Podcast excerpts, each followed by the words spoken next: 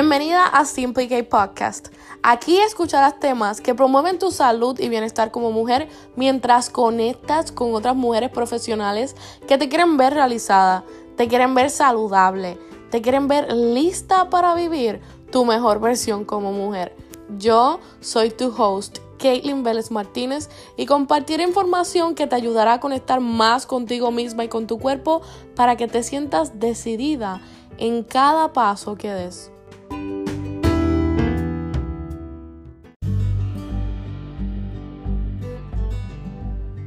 Hey, me alegra mucho saber que estás conectado a este episodio y más si eres una chica que quisiera saber más sobre los fibromas uterinos y todo con respecto a esta condición. La doctora Catalina hizo un excelente trabajo en menos de 15 minutos. Pudimos contestar preguntas relevantes sobre este tema.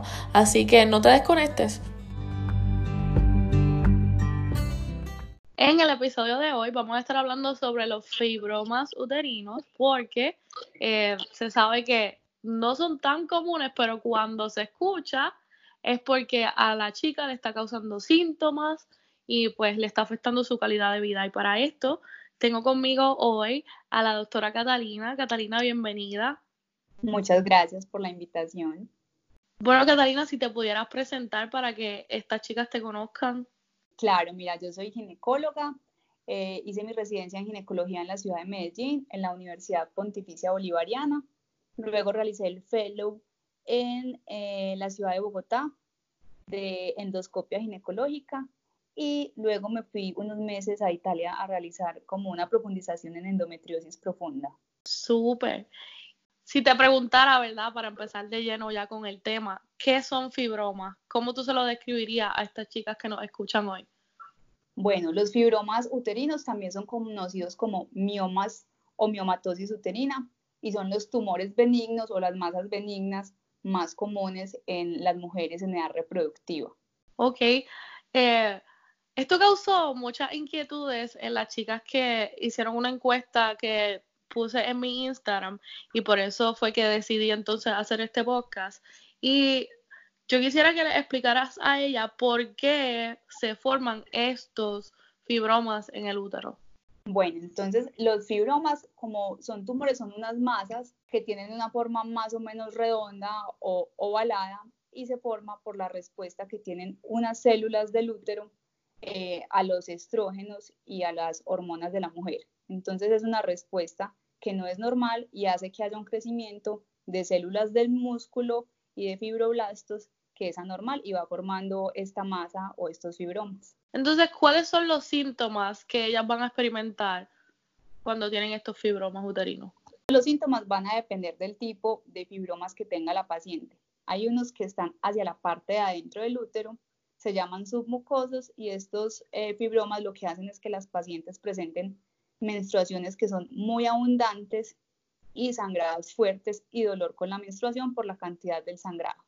Hay otras pacientes que tienen eh, los fibromas que están hacia la parte de afuera del útero y los síntomas van a depender del tamaño de los miomas o de los fibromas. Si son muy grandes, van a presentar eh, a veces frecuencia urinaria, o sea, se quitan espacio a la vejiga y la paciente va a tener que orinar más frecuentemente o eh, también puede obstruir, depende del tamaño, el intestino o los ureteres. Entonces depende mucho del tipo del mioma y hacia dónde esté ubicado. ¿Cómo se diagnostican estos fibromas? Los fibromas los podemos diagnosticar si son de un tamaño muy grande durante el examen físico que hace el ginecólogo a la paciente.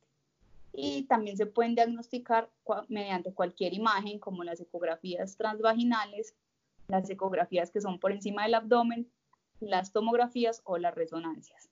Cualquier imagen de la pelvis nos va a poder reportar un fibroma. ¿Qué pasaría si uno de estos fibromas se diagnostica cuando la chica está embarazada? Bueno, entonces si la paciente ya está embarazada y se le realiza la ecografía y se da cuenta que fuera del feto tenemos un mioma, depende del tamaño. O sea, si los miomas no sobrepasan los 7, 8 centímetros de diámetro, se podrían dejar y se van observando durante todo el embarazo. La mayoría de las veces no hay ningún problema. A veces algunos miomas están ubicados hacia la parte del cuello uterino o de la salida del bebé. Entonces, este tipo de miomas van a impedir que la paciente tenga un parto vaginal. y a estas pacientes les tendríamos que realizar una cesárea en el momento del nacimiento del bebé. Digamos que esta chica todavía no está embarazada, pero pues su meta es tener hijos en los siguientes años, pero está teniendo fibromas uterinos. ¿Qué se hace en este caso? Listo, entonces si la paciente se quiere embarazar, primero se hace la consulta preconcepcional y muchas veces realizamos ecografías. A veces la ecografía nos reporta miomas que están hacia la parte de adentro del útero, que son los submucosos.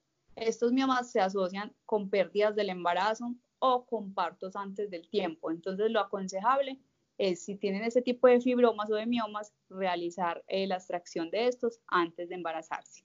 Eh, explícanos un poco sobre cuáles son las técnicas de tratamiento que se utilizan en estos casos. Si tenemos necesidad de retirarlos porque se quiere embarazar o porque esté generando mucho sangrado o anemia en la paciente o mucho dolor, se puede realizar por varias técnicas. Una es eh, por medio de histeroscopia, que es eh, una cirugía que se realiza por medio de una cámara de video que ingresa por la vagina. Si los miomas están hacia la parte de afuera del útero, ya no ingresamos por la vagina, sino que podemos ingresar por el ombligo con una cámara de la paroscopia y unas eh, pequeñas heridas en el abdomen y los podemos retirar por ahí. Entonces, ese es el tratamiento quirúrgico. Si son muchos miomas o son muy grandes, no los vamos a poder hacer por la paroscopia y vamos a tener que realizar eh, una cirugía abierta en la paciente. Se puede realizar con una cicatriz parecida a la que se hace en las cesáreas y se retiran de esta forma.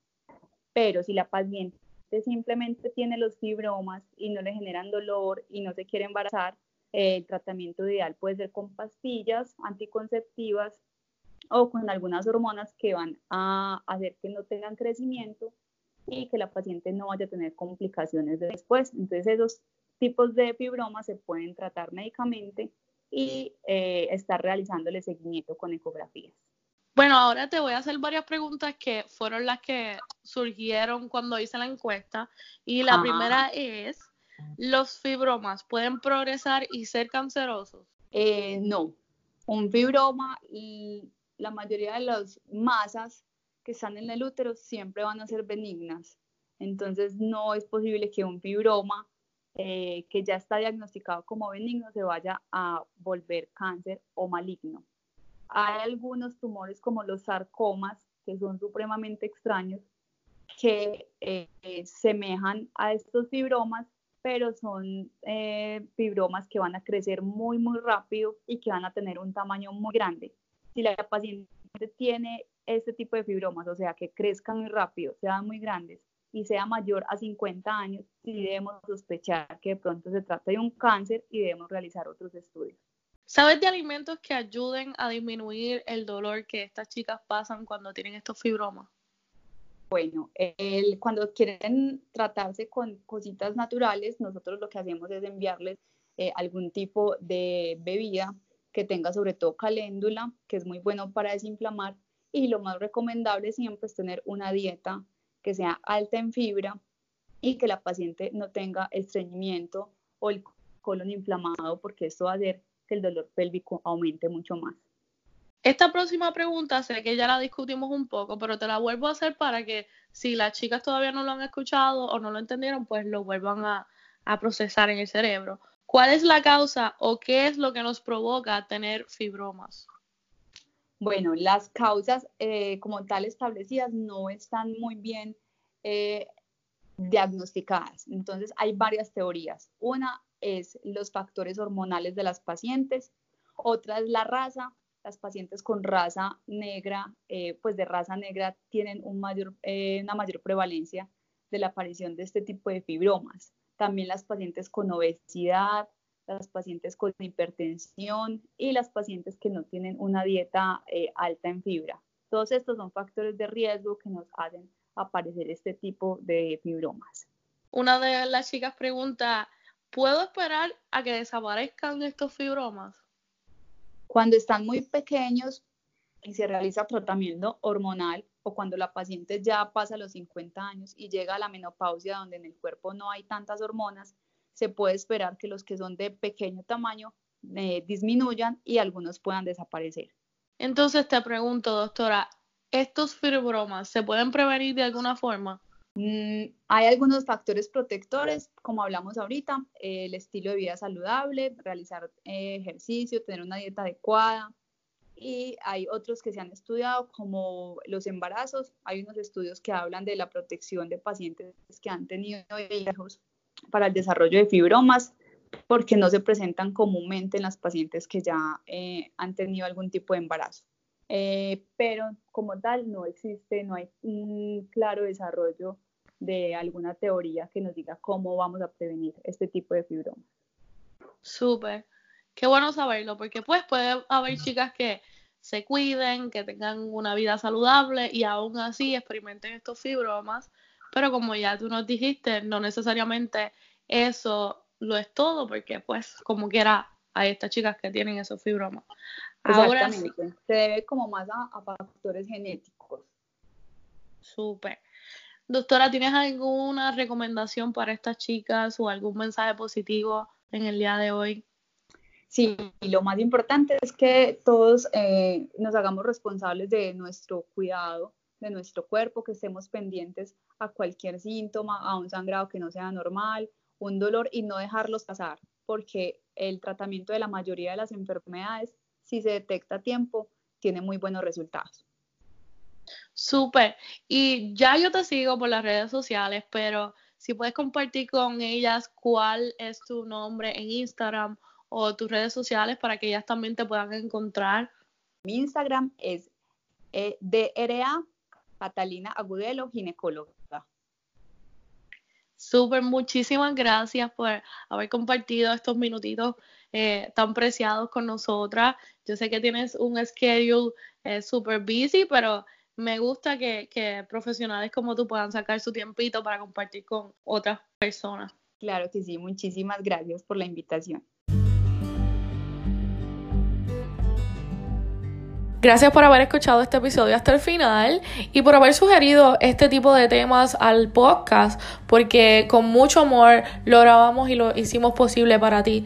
Recuerda que eres solamente tú y solo tú la mujer que va a poder tomar las mejores decisiones con respecto a su salud y nosotros los profesionales solamente estamos aquí para servir como recursos y poder ayudarte a llegar al nivel que tú quieras llegar.